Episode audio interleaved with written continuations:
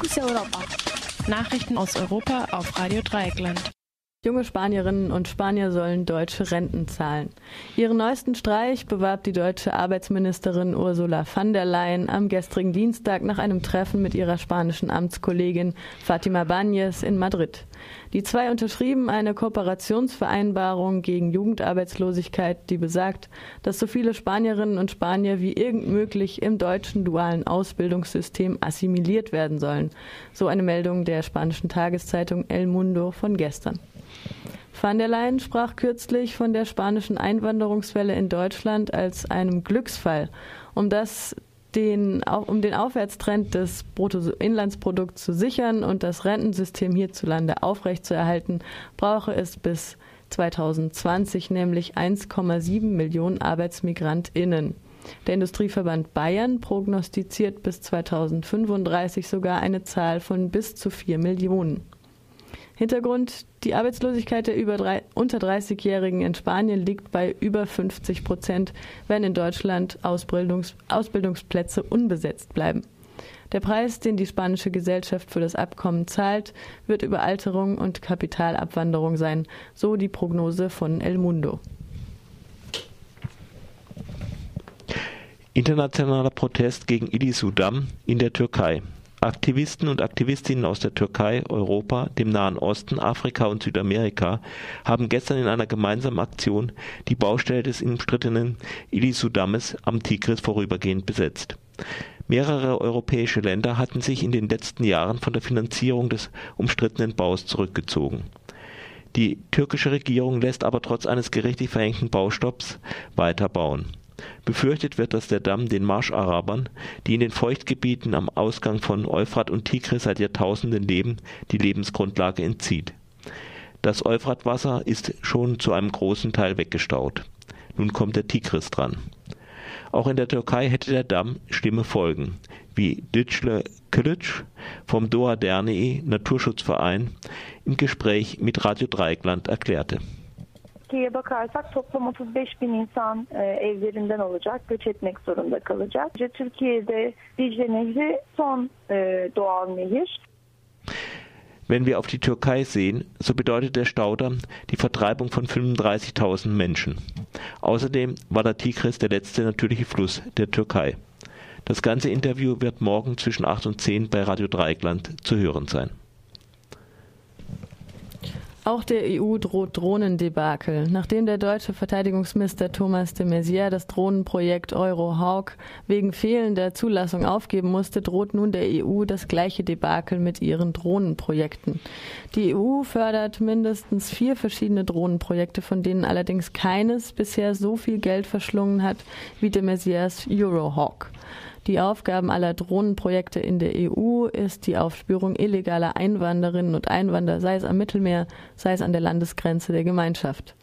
Doch die Probleme mit diesen Projekten sind exakt die gleichen wie mit Eurohawk. Ihre Technik ist nicht sicher genug, um sie mit normalen Flugzeugen in den gleichen Luftraum zu lassen. Bei der Organisation Eurocontrol, die für die Flugsicherheit des Flugverkehrs in Europa zuständig ist, gibt es auch gegen die Drohnenprojekte der EU erhebliche Bedenken, wie Spiegel Online unter Berufung auf Mike Lisone mitteilt, der bei Eurocontrol für die Integration unbemannter Flugkörper zuständig ist. Lisone hält die Antikollisions- und Steuerungssysteme der Drohnen noch auf lange Zeit für unzureichend. Nach einer Schätzung der britischen Bürgerrechtsorganisation State Watch hat die Drohnerei Brüssel die, Brüssels die europäische Steu Steuerzahlerinnen und Steuerzahler bisher mindestens 300 Millionen Euro gekostet. Ira iranische Präsidentschaftskandidaten im Schlepp des religiösen Führers. Unter den fast 700 Kandidaten für die Präsidentenwahl am 14. Juni hat der Wächterrat nur acht Kandidaten zugelassen. Dass die meisten Kandidaten, weil sie nicht auf dem Boden der Verfassung stehen oder keine gute Muslime sind, abgelehnt wurden, ist durchaus üblich. Kandidatinnen wurden noch nie zugelassen.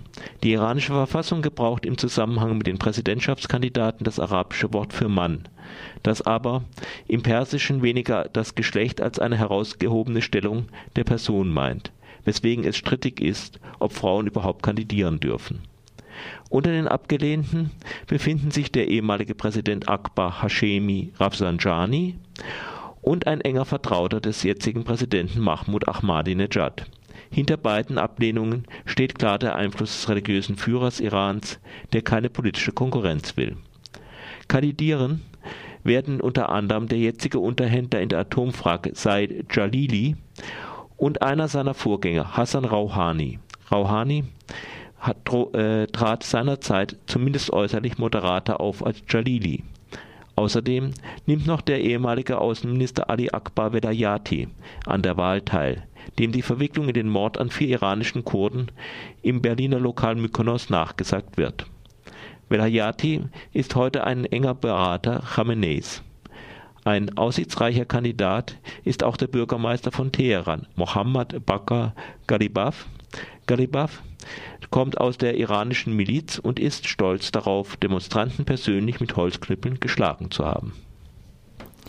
Österreich muss wegen längerem Studium Schadensersatz zahlen. Das oberste Gericht Österreichs hat die Republik Österreich zu Schadensersatz verurteilt, weil ein Medizinstudent an der Universität Graz wegen fehlender Plätze in bestimmten Lehrveranstaltungen länger für sein Studium brauchte.